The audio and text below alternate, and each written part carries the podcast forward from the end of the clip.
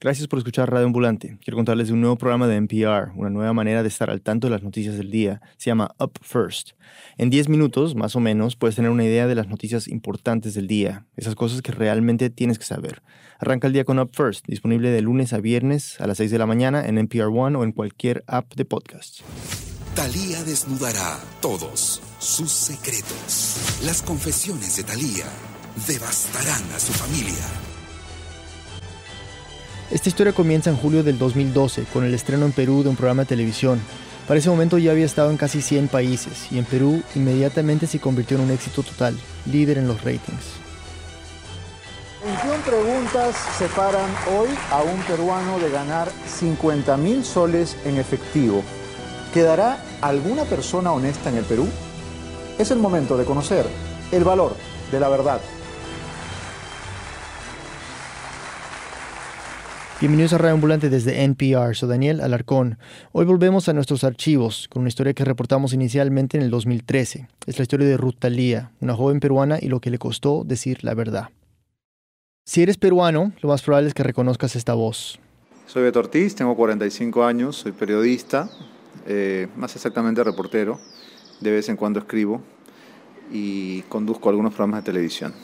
En Perú la gente lo conoce como Beto, así nomás. Lleva dos décadas trabajando en la televisión y si bien es una figura que polariza la opinión pública, me consta que la gente lo saluda con cariño. Todo el mundo lo reconoce.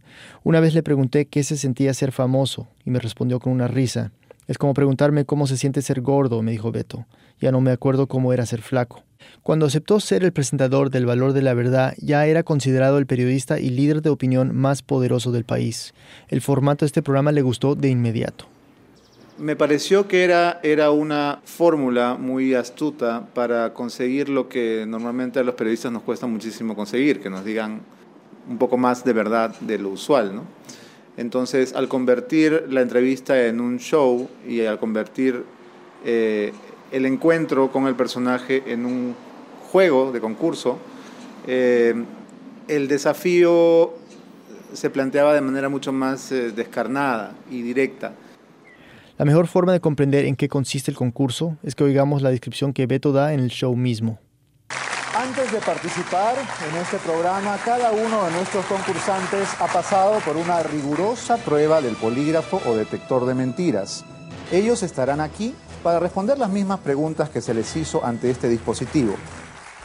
Y si responden 21 preguntas con la verdad, pueden ganar 50 mil soles, casi 20 mil dólares. La primera persona que concursó en Perú se llamaba Ruth Talía Sayas Sánchez, operadora de call center, 19 años. Vive con sus padres en Huachipa, Lima. Para los que no son limeños, les cuento. Huachipa es una zona entre rural y urbana en las afueras de la capital peruana. La carretera central, que te lleva hacia la sierra, bordea la zona. Hay caminos polvorientos sin asfaltar, campos de cultivo y casas a medio construir. Por todas partes se ven mototaxis yendo y viniendo. El zumbido de sus motores se escucha día y noche. En este barrio vivía Rutalía, con sus padres, su hermana Eva y un hermanito de ocho años. Para su familia, Rutalía era atrevida, graciosa, carismática, inteligente. Pero cuando Beto la conoció en el set del Canal 2, la primera impresión que tuvo fue un poco distinta. La verdad es que una chica muy promedio, ¿no? Una chica que era, era atractiva, pero, pero no, era una, no era una persona que, que llamara mucho la atención, una chica más bien perfil bajo, apocada. Pero cuando se prendieron las cámaras, algo cambió. Buenas noches. ¿Estás nerviosa, Ruth Talía? Mm, Sí, un poco, pero normal. ¿Hay algo que quieres revelarle a tu familia y, y- y a, y a tus seres queridos hoy? Hoy sí. Muy bien, muy bien. ¿Estás dispuesta a decir la verdad frente a tu familia, a ti misma y a todo el Perú? Sí, estoy lista. Toma asiento, por favor. Y así comenzó la cosa.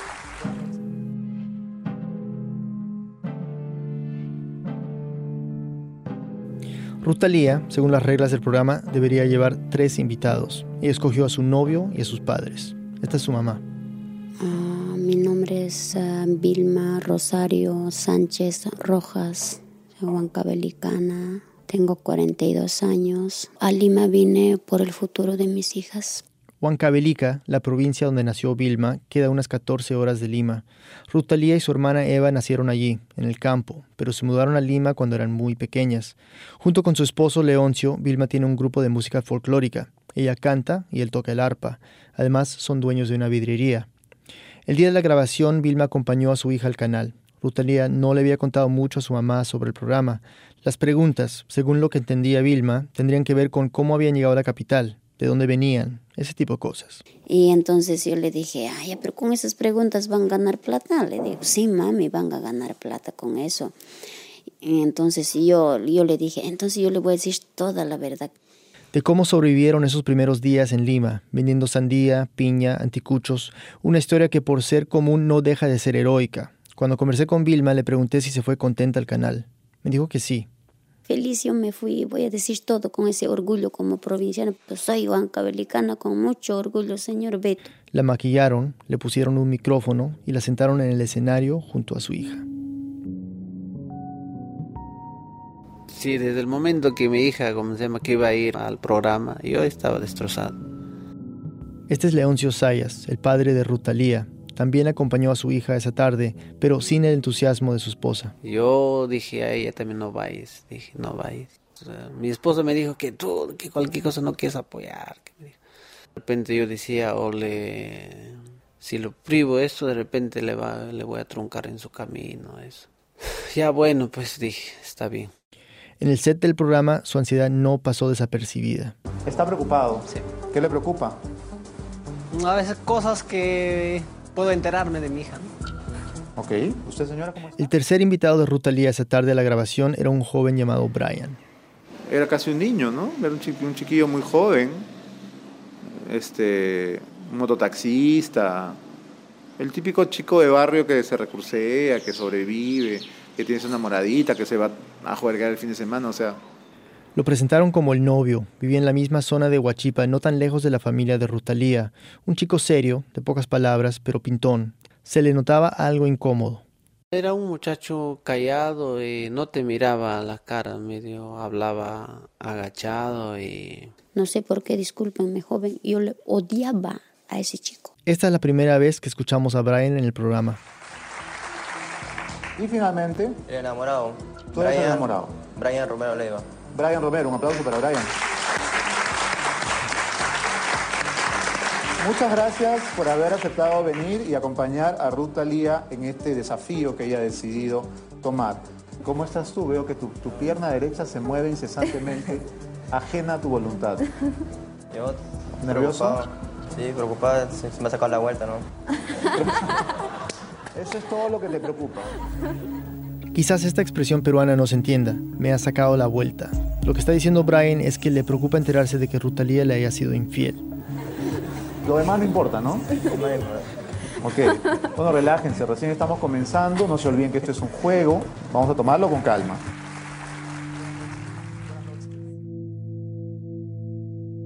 El valor de la verdad se graba en los estudios de frecuencia latina, Canal 2, una suerte de búnker casi militar en medio de un barrio residencial limeño. Para entrar hay que hacer una fila frente a una ventana de vidrio polarizado y presentar un documento de identidad. No importa la hora a la que vayas, temprano o tarde, casi siempre hay gente amontonada a la entrada, esperando que el guardia de seguridad les haga pasar. Van al canal para denunciar alguna injusticia o para pedir ayuda para un familiar. Van a ver a sus ídolos o con sus propios sueños de fama. Rutalía era así. Se había presentado un par de veces a castings de telenovelas. Era una soñadora. Y esto quizás tenía en común con Beto cuando él tenía su edad, y con miles de peruanos más. Algo bastante simple. Rutalía quería ser famosa. Curiosamente, cuando, cuando empezamos la grabación, fue como que se encendió, ¿no? Y sacó gracia y bromas y. y, y sí, cierta, cierta, cierto afán de, de protagonismo, ¿no? Las primeras preguntas fueron simples, hasta chistosas. Esto es parte del plan del programa, claro. Beto le preguntó a Rutalía si alguna vez había faltado a clases sin permiso, si siendo bonita se consigue más que siendo una buena persona, si había pasado temporadas largas sin ducharse. Entre risas, Rutalía iba contestando, acumulando dinero y todos a gusto. Esa tarde en la cabina de producción estaba este hombre. Yo soy Luis David Novoa Jiménez. que tengo que decir lo que hago, toda esa nota. David trabajaba en la producción del Valor de la Verdad. Era el que había hecho la entrevista preliminar a Rutalía y conocía bien su historia. La había visitado en Huachipa y había pasado tiempo con su familia. Sabía mejor que ninguno lo que les esperaba a Brian y a los padres de Rutalía. Pero como yo no tomaba directamente la decisión, yo era un, un obrero ahí, ¿no? Yo no presiono el gatillo directamente, ¿no? Donde entra esta gente. Eso iba a ser una sorpresa y quizás un momento incómodo y una vergüenza para ellos. Le pregunté cuáles fueron sus primeras impresiones de Rutalía. La vi eh, eh, mintiendo en realidad, ¿no? En el fondo yo sabía que mentía, ¿no? Yo sabía que ocultaba cosas. Y esos secretos, el drama de su situación, hacían que Rutalía fuera una perfecta concursante para el valor de la verdad. El día de la grabación, David se encargó de que estos secretos salieran al aire, detalles pesados, hasta incómodos. Cuando te ves al espejo, ¿qué ves? ¿Ves una chinita? ¿Ves una cholita? ¿Ves una mestiza? Bueno, me veo un poco. No. un poco oscurita, ¿no? ¿Te gustaría ser blanca? Sí. Ok. Beto le preguntó sobre la relación con Brian y Rutalía pareció poco interesada en los sentimientos de su novio. Se burlaba de él y el público se reía. ¿Te parece Brian un chico guapo?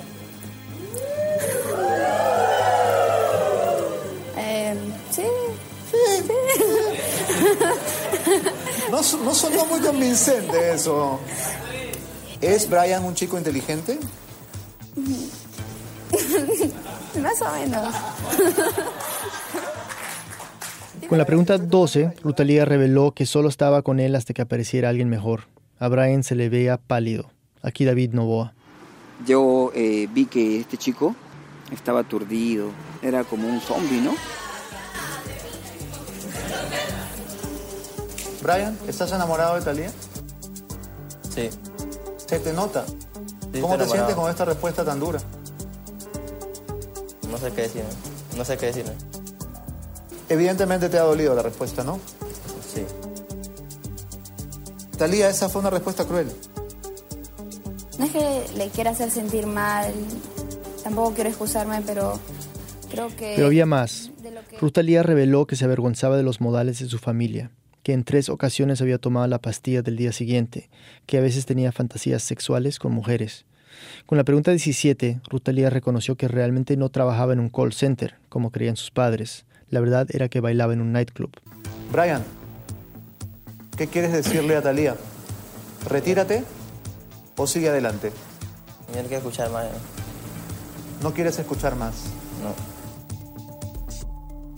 Pero Rutalía decidió seguir, pues con la pregunta 18 tenía la oportunidad de ganar 15 mil soles, alrededor de 5 mil dólares.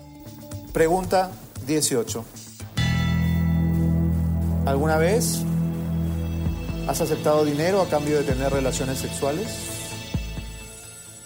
Este silencio largo, lleno de tensión, es una de las innovaciones de la versión peruana de El valor de la verdad. Sí. La respuesta es... Verdad. Dos veces, solo dos veces. Y de ahí no ha vuelto a pasar ni volverá a pasar. Creo que fue por eh, cuestiones económicas, o sea, que estábamos en una situación económica muy, muy crítica. Beto le preguntó a Rutalía si quería retirarse o seguir en busca de los 50 mil. Rutalía pensó un rato y antes de responder se dirigió a sus padres. Bueno, yo, yo vine con un objetivo de decir esa verdad que fue muy difícil hablarlo con ellos. Me, me arrepiento bastante. Mi papá, mi mamá y mis hermanos son lo más lindo que tengo en la vida. Los amo con todo mi corazón y Brian, discúlpame, perdóname por haberte hecho pasar por esto y Y después de este breve discurso, Rutalía se retiró. me retiro, Se retira. me retiro. Pero antes de terminar este programa, yo quiero irme a casa con la certeza de que la verdad siempre es luminosa. La verdad nunca hace daño, aunque duela.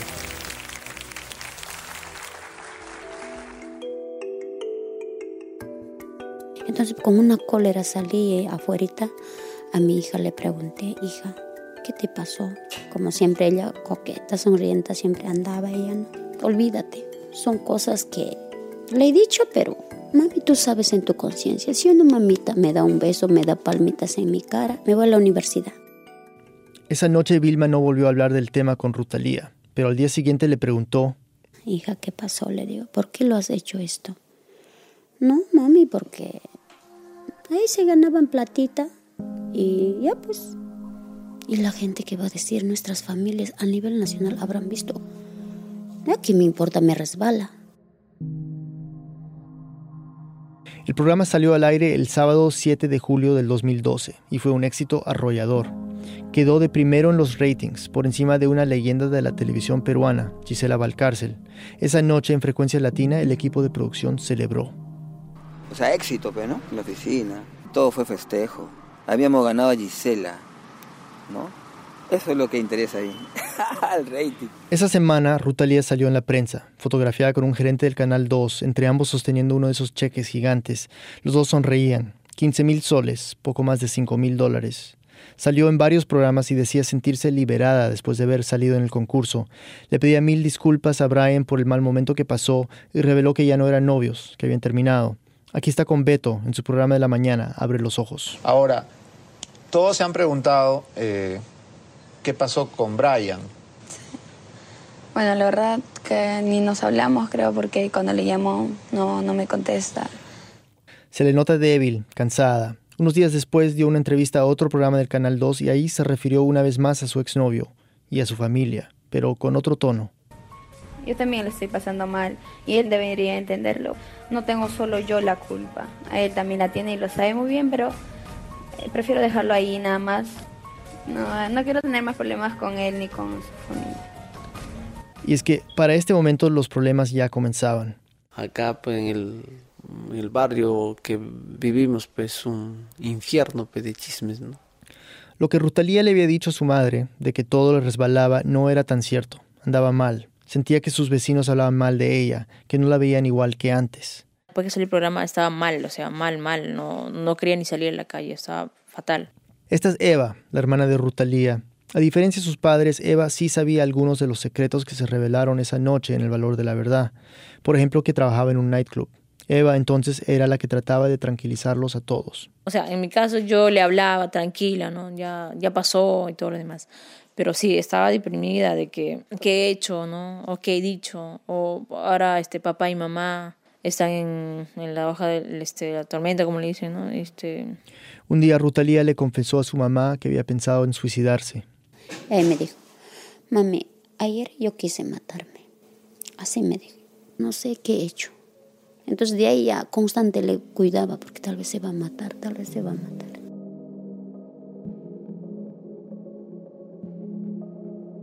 Si Rutalía tenía sus dudas de haber participado en el programa, no era la única. Brian estaba igual. En el barrio lo maltrataban. Cachudo, huevón. La gente lo reconocía y se burlaba de él. También dio varias entrevistas en esos días, siempre parco, monosilábico, tratando de explicarse a su manera. ¿Cómo te sientes? Mm, avergonzado. Avergonzado con mi familia, con mis amigos. Ah, pero todo lo que me ha hecho me he enterado. ¿Cómo puede estar? ¿Usted siendo varón, cómo estaría? Sí, yo me imagino y trato de ponerme en tu lugar, pero dicen que cuando uno quiere a veces perdona, ¿no? Sí, pero también depende, ¿no? depende de qué te haya hecho. Y las cosas que han hablado ese día, prácticamente se puede perdonar. ¿no? Según Brian, él había sido víctima de una emboscada. Reveló que cuando grabaron el programa, él y Rutalía se habían puesto de acuerdo para fingir que eran novios, pero que la verdad era que habían terminado varios meses antes. Nunca supo a lo que se metía, y por hacerle este favor a su exnovia, Rutalía le había prometido plata, y no había cumplido. Pero había más. Brian acusó al Canal 2 de ser cómplices en este montaje, algo que la gerencia del canal y Beto mismo negaron, pero la historia ya estaba en todos los periódicos y noticieros. La figura de Beto, siempre controversial, también tiene algo que ver aquí.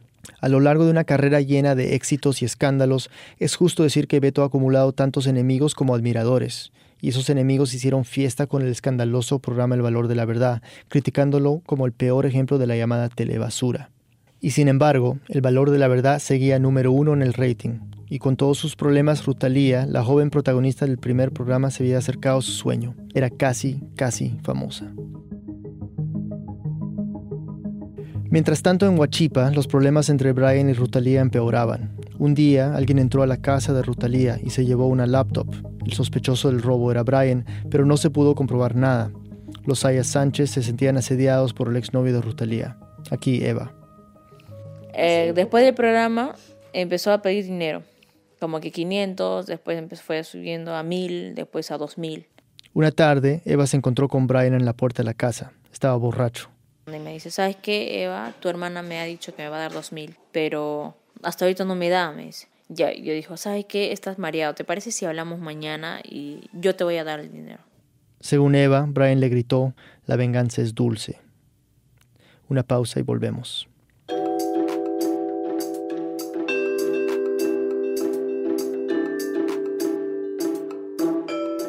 NPR tiene un nuevo podcast para niños y adultos curiosos. Se llama Wow in the World con Mindy y Guy. Este podcast es para que niños de todas las edades entiendan este mundo loco y complejo que nos rodea. Busca Wow in the World en NPR One o en tu app de podcast favorito.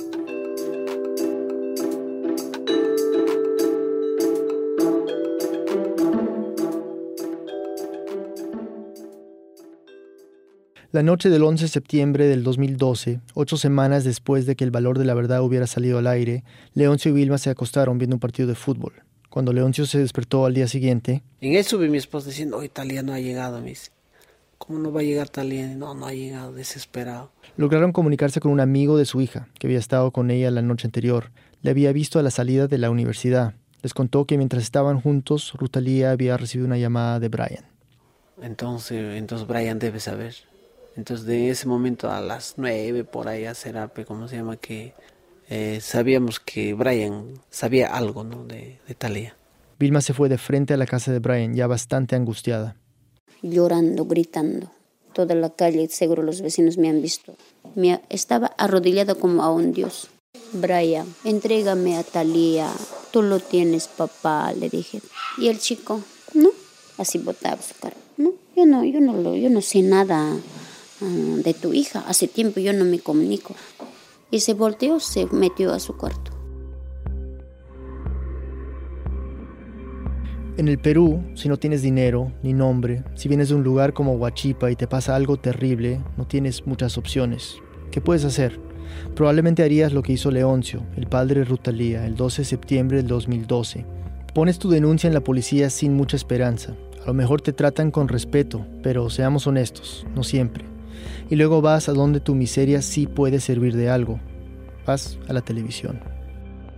Porque acá en, en la ciudad la única manera es mediante de los medios, sino otra cosa, ¿a dónde puedes ir? ¿Qué puedes hacer para buscar a tu familia? No puedes hacer nada. En los estudios de frecuencia latina, Leoncio logró conversar con una productora de Abre los Ojos. Dijo, mañana en la mañana vas a venir eh, para que salgas tú mismo en el aire, en Abre los Ojos. Ya en eso te vamos a ayudar, no te preocupes, me dijo. Y así quedaron. De allí Leoncio se fue a otro canal donde no lo atendieron y finalmente a una emisora de radio. Se pasó todo el día buscando a alguien que divulgara la noticia y cuando llegó a su casa encontró a su esposa en muy mal estado. Hizo lo que pudo para calmarla y le contó que al día siguiente estarían en Abre los Ojos para denunciar la desaparición de Rutalía. Lanzaron teorías de dónde podría estar su hija. De repente por ahí se habrá ido, que es, con eso estábamos, pues de repente por ahí lo han tenido, o lo han emborrachado seguro, por eso le van a soltar diciendo. Y eso, eso. Prácticamente esa noche no hemos dormido. A las 5 de la mañana se levantaron y se alistaron para salir. En esa sonó el teléfono. Era la productora de Abre los Ojos. Me dijo, señor Sayas, mire, nos vas a disculpar. No se va a poder hoy día, mañana o pasado mañana, pero de todas maneras te vamos a llamar, me dijo. Cuando conversé con Beto, le pregunté si se acordaba cuándo se enteró de la noticia de que Rutalía había desaparecido. Sí, sí, sí, claro que me acuerdo. La, bueno, la noticia había, había aparecido en unos diarios y a nosotros nos llamaron a decirnos eso. A ver, lo que está diciendo Beto es que no se enteró el día que Leoncio fue al canal, que tampoco se enteró el día siguiente cuando supuestamente Leoncio y Vilma iban a aparecer en Abre los Ojos. No, se enteró después, cuando la noticia ya se había difundido en otros medios. Bueno, y más allá de este detalle de cuándo se enteraron, tampoco es que lo hayan tomado muy en serio cuando lo supieron. ¿Por qué? Según Beto, porque no era la primera vez que Rutalía y Brian les causaban problemas. Nosotros estábamos un poco acostumbrados a que nos llamaran a decir, pasó esto, le robó, le ha quitado plata, le ha quitado unas fotos, no sé qué, ¿no? Entonces, este, que nos dijeran, oye, no ha llegado a su casa, era como, ya no llega a su casa. O sea, no, no, no, no organizamos una cruzada a nivel nacional ni nada por el estilo. Para el tercer día, Frecuencia Latina no había vuelto a llamar a Leoncio y a Vilma. Sin atención mediática, la policía no investigaba. Los padres de Rutalía salían todas las mañanas a recorrer la ciudad en busca de ayuda. Me fui a Canal 5, a Canal 7, a Canal 4, en Canal 7. El señor, el watchman, era medio frío. Me respondió, señora, ¿qué quieres? Ya, deja tu denuncia y vete. Y aquí hay un detalle importante. Esos primeros días, Leoncio y Vilma se presentaron en los canales de televisión sin mencionar el valor de la verdad, sin mencionar a Beto Ortiz. En frecuencia latina sí, claro, pero en los otros canales la historia que contaban era simple. Somos padres preocupados, gente humilde. Nuestra hija no ha llegado a casa. Una historia, dicho sea de paso, que se escucha diariamente en las puertas de todos los canales de televisión del Perú. Pero el tercer día, en la puerta del Canal 9, Vilma soltó este detalle clave. El detalle quería que su hija volviera a ser portada de periódico en todo el país. Al señor le explico, señor, mi hija, mi hija. Era chica de valor de la verdad, le dijo. Ahí recién se puso saltón el camarógrafo, saltón. ¿Qué? Chica de valor de la verdad, señora. Esa misma noche, el 14 de septiembre del 2012, tres días después de la desaparición de Rutalía, la primera nota sobre el caso salió en ATV, el Canal 9. Vilma la vio mientras estaba en la sede principal de la policía, en el centro de Lima. Ahí estaba sentada en la televisión. Caso de Rotalia sale. Diosito lindo, ahí está, ya salió. Seguro ahora a mi hija voy a encontrar con ese pensamiento, yo no. Pero no la presentaron como la chica del valor de la verdad, sino como... La prostituta de valor de la verdad, la mujer o la chica que se prostituía. Me mató en el alma. Pero por lo menos la noticia estaba suelta. Ahora sí, Saya Sánchez, la primera concursante del Valor de la Verdad, ha desaparecido. Y el principal sospechoso de Vilma y de Leoncio, de la policía y de los medios, por supuesto, era Brian. El mismo que la acompañó en el programa y fue humillado públicamente. El padre de Ruth sospecha de su expareja y vive una verdadera pesadilla preocupado por su hija. De aquí en adelante la historia cambia.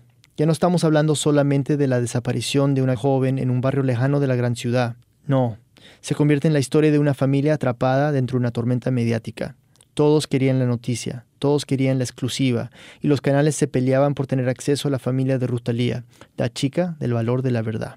Si, el, si no llega el caso al medio de, de comunicación, más a la televisión, las autoridades nunca hacen caso. Nunca. Esta es... Soy Maribel Toledo Campo, em, soy periodista. Desde hace 15 años ejerzo el periodismo de televisión.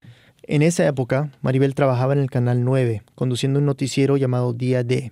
Su canal, como todos los medios del Perú, estaba detrás de la historia de Rutalía, y en especial detrás de su familia. Y lo que dice es cierto, cuando el caso se hizo mediático, ahí sí la policía comenzó a reaccionar, y su canal se hizo cargo de los Sayas Sánchez.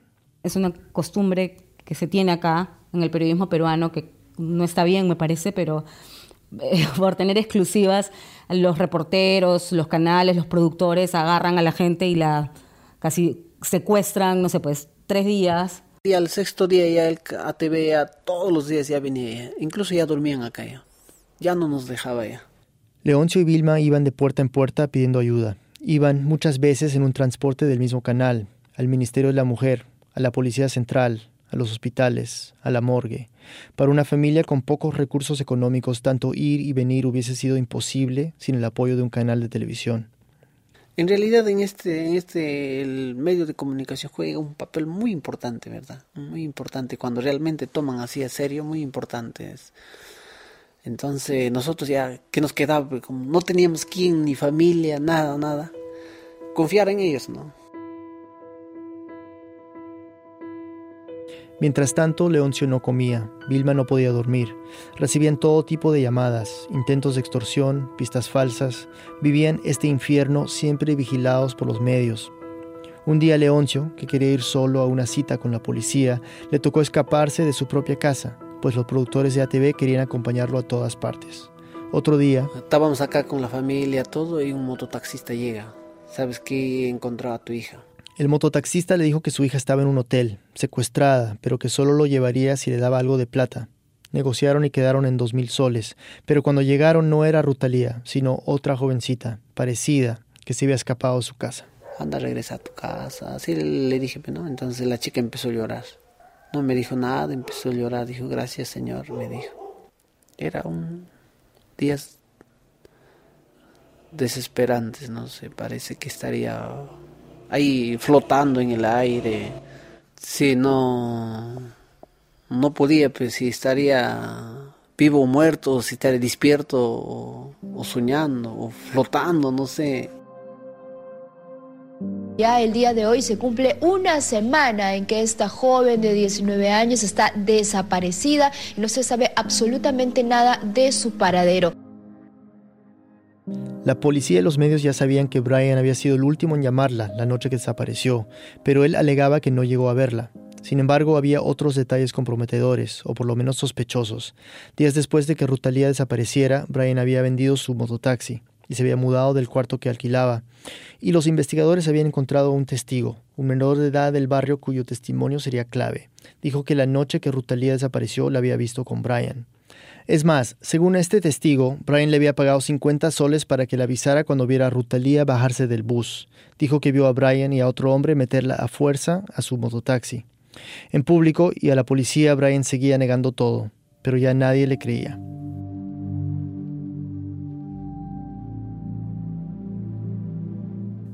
Y así fue, hasta la tarde del 22 de septiembre, 10 días después de la desaparición de Rutalía, cuando Leoncio recibió una llamada de la gente del Canal 9.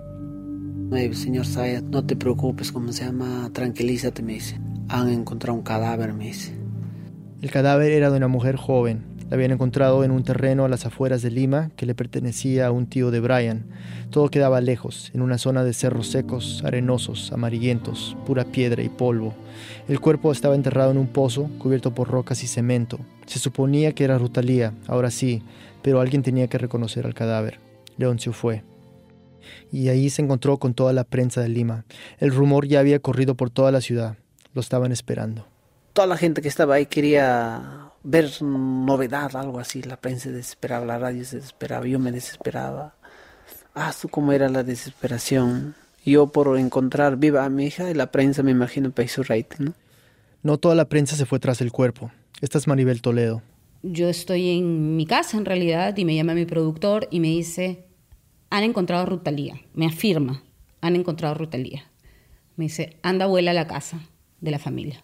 Recuerdo vagamente que era como tierra, digamos, como un terral, la calle, no, me parece que no era asfaltada, y estaba la mamá con los vecinos, con unos carteles eh, y unas velas pidiendo por Rutalía. Era una escena sombría, inquietante. A diferencia de lo que vivía Leoncio en Huachipa, Maribel y su camarógrafo eran los únicos periodistas presentes. Maribel se acercó a Vilma. O sea, le doy, creo que le doy el pésame y le pregunto porque, o sea, asumiendo que su hija ya estaba muerta. Y me doy cuenta que ella no sabe. No solo no me entiende, sino no sabe. Porque su respuesta es, sigue sin aparecer y no sé qué, y entonces me doy cuenta, ok, este señor está en otra. Estas son las situaciones incómodas a las que te enfrentas si trabajas como periodista en la televisión peruana. Te encuentras de repente con una madre que no sabe o que en su dolor no entiende que su hija desaparecida ya no está desaparecida, está muerta. Y yo le dije a la señora, lo único que me atreví a decirle cara a cara fue, señora, han encontrado a una chica. Vilma subió a su cuarto y se encerró, poco después se confirmó lo que los productores del Canal 9 y los periodistas de Lima ya sabían. Brian había confesado. El cadáver era de Rutalía. Entonces, ese es el instante en el que yo eh, decido, digamos, hacer, creo, eh, lo más incómodo y quizás lo más morboso de ese, de ese momento y de esa situación, que es subir a ver a la señora. Y justo cuando subo y voy a tocar la puerta, escucho este llanto desgarrador y que dice, no, no puede ser ella o algo así. El perro ladraba, el llanto de fondo de la señora y yo parada con mi micro en la mano sin saber qué hacer. Esa noche los televidentes peruanos fueron testigos del infinito dolor de una familia quebrada. Vieron al joven asesino confeso, Brian Romero Leiva, esposado. Escucharon los gritos de Eva y Vilma, vieron la cara estoica de Leoncio. La muerte de Rutalía fue la primicia de todos los canales, menos de frecuencia latina. Era sábado y siguieron con la programación normal, el valor de la verdad.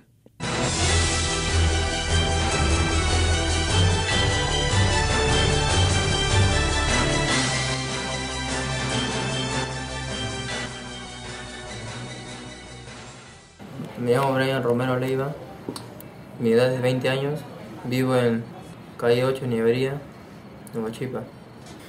Y el día 11, a las sí, 11 de la noche aproximadamente, Sara, yo le llamo a Talía. Este es el audio del testimonio de Brian a la policía, y a partir de este momento, la corte ha declarado que casi todo lo que confiesa es falso. Y le esperé en puente. Llegó a la moto, y dije, yo le dije, vamos a tomar un vino, y él dijo, ya. No hay mención de ningún cómplice, ni del forcejeo para meter a Rutalía al mototaxi. Su versión del homicidio es banal. Ella lo acompaña, sin dudarlo. Compran un vino barato y van hacia la casa de Brian.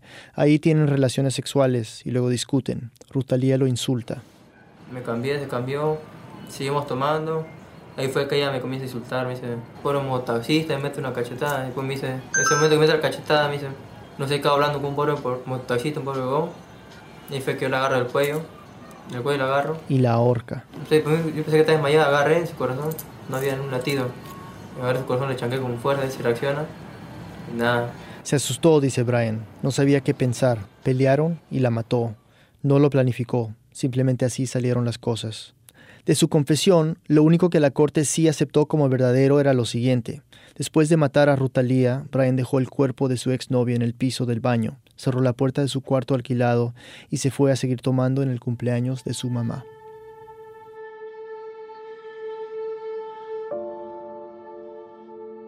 La diferencia entre un crimen de pasión y un homicidio planeado es la diferencia entre pasar una década en la cárcel o toda una vida. El juez, en el caso de la muerte de Rutalía, después desmentiría casi todo el testimonio de Brian.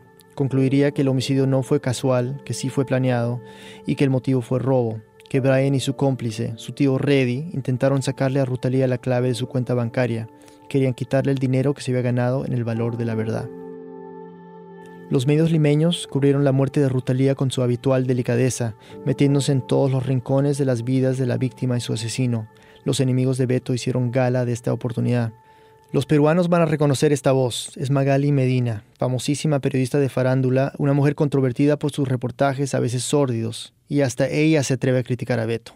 Si todos nos ponemos a pensar programas como El valor de la verdad, ya llegan a un punto de sacar miserias que realmente se le pone a uno la piel de gallina.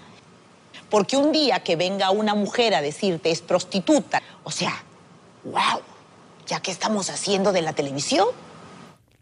Cualquiera que haya visto alguna vez al programa de Magali entiende lo cínico e hipócrita que es este comentario. Beto se defendió con todo, declaró una cruzada contra la violencia hacia la mujer, utilizando su noticiero para descartar cualquier responsabilidad por el asesinato de Rutalía. En los últimos días hemos visto cómo se ha intentado quitarle la culpa al asesino y endilgársela a un programa de televisión. Esto, por supuesto, no resiste el menor análisis. El asesino de Rutalía Sayas Sánchez se llama Brian Romero Leiva.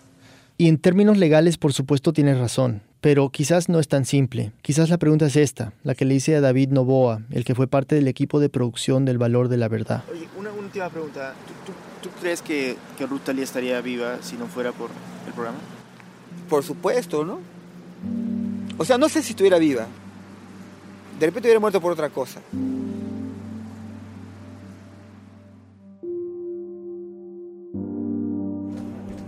Determinación judicial de la pena habiéndose determinado la culpabilidad de Brian Baroni Romero Leiva y Reddy Leiva Cerrón como autores de los delitos de patrimonio robo agravado con subsecuente muerto en agravio de Rutalía Zaya Sánchez y contra Brian Romero Leiva. El 27 de febrero del 2014, la Corte declaró a Brian Romero Leiva culpable por el asesinato de Rutalía. Dictaminó que su cómplice en este crimen fue Reddy Leiva, su tío. Ambos fueron sentenciados a cadena perpetua. Vilma, Leoncio y Eva estuvieron en la lectura de la sentencia, claro. Después, en medio del alboroto, los tres dieron declaraciones a la prensa y dijeron que se había hecho justicia. Pero para Vilma, el dolor nadie me entiende. El dolor era inmenso y es inmenso. Cuando ya, cuando yo me muera en la tumba, dejaré de llorar, dejaré de sufrir. Y es que no hay sentencia que cierre esa herida. En total, Frecuencia Latina produjo cuatro temporadas del Valor de la Verdad. El último episodio salió en octubre del año pasado. Ahora Beto Ortiz tiene un nuevo programa. Se llama Beto a Saber en ATV, el canal 9. Cuando decidimos sacar esta historia otra vez, quisimos volver a contactar a la familia de Rutalía, a ver cómo seguían. Entonces, nuestro colaborador, Eduardo García Peña, fue a visitarlos en Huachipa. Encontró la calle totalmente inundada, a raíz de las lluvias fuertes de abril, las mismas que causaron tanto daño en la costa peruana. Leoncio nos contó que casi pierden todo, pero que lucharon contra el río y lograron protegerse y subir muchas de sus cosas al segundo piso. No han sido años fáciles para la familia, en particular para Vilma. Después de la muerte de Rutalía dejó de cantar por mucho tiempo, hasta que su hija, Eva, le animó. Eva me dijo, pues mamá, eh, Talía ah, estará llorando en el cielo. Mi mamá por mi culpa ha dejado diciendo, mejor vuelve al escenario y entonces... Y tenía mucho miedo de hacerlo. Pensaba en qué iba a decir la gente, pero al final Vilma no canta para ella misma. Es una terapia, más que nada. Para mí ha sido una terapia salir con mis músicos. Y por supuesto, nunca se olvida de su hija. Con la Talía yo estoy día y noche. Aquí tengo y allá en Olivos tengo. En, mi frente de mi dormitorio. Estoy durmiendo mirando. Me levanto, buenos días, mamá. Para salir, mamá, cuida a tus hermanos. Mamá, estoy yendo. Mamá, estoy mal, cúrame. Eh, mamá, dice tu abuelita está mal. O sea, todo, todo, todo estoy avisando. Por eso me siento bien. Por eso yo misma me doy cuenta que no estoy aceptando su muerte. Ajá, eso ya para mí está viva a mi lado, sino que, ¿por qué no hablas? A veces digo, ¿por qué no hablas? Tienes que hablar, así le digo, ¿no? Pero ella con una foto está, pues, ahí no me, no me contesta. Si se anima. Ya, pero así ronco no me lo haré porque en el escenario la voz es otro. Por supuesto. Esta noche quiero bailar, quiero bailar contigo. Esta noche quiero bailar, quiero bailar contigo. Quiero que me digas todo lo que sientes y en verdad. Esta historia fue escrita por mí y editada por Camila Segura, con el apoyo de Silvia Viñas y Luis Treyes, gracias a Annie Murphy y Mónica Campbell, y en especial a Eduardo García Peña en Lima. Andrés Aspiri ayudó con el diseño sonido. Agradecemos también el apoyo del programa de periodismo investigativo de la Universidad de California en Berkeley. Esta canción de fondo es de Vilma Sánchez, la mamá de Rutalía. Se llama Basta Carajo. El resto del equipo de Radio Ambulante incluye a Desiree Bayonet, Andrea Betanzos, Melissa Montalvo, Carlos Rolando, Barbara Sawhill, Ryan Swikert, David Trujillo, Elsa Liliana Ulloa y Luis Fernando Vargas. Maitik Abirama es nuestra pasante editorial y Carolina Guerrero es la CEO. Radio Ambulante se produce y se mezcla en el programa Hindenburg Pro. Conoce más sobre Radio Ambulante y sobre esta historia en nuestra página web radioambulante.org. Radio Ambulante cuenta las historias de América Latina. Soy Daniel Alarcón. Gracias por escuchar. Mala vida, basta carajo de engañar.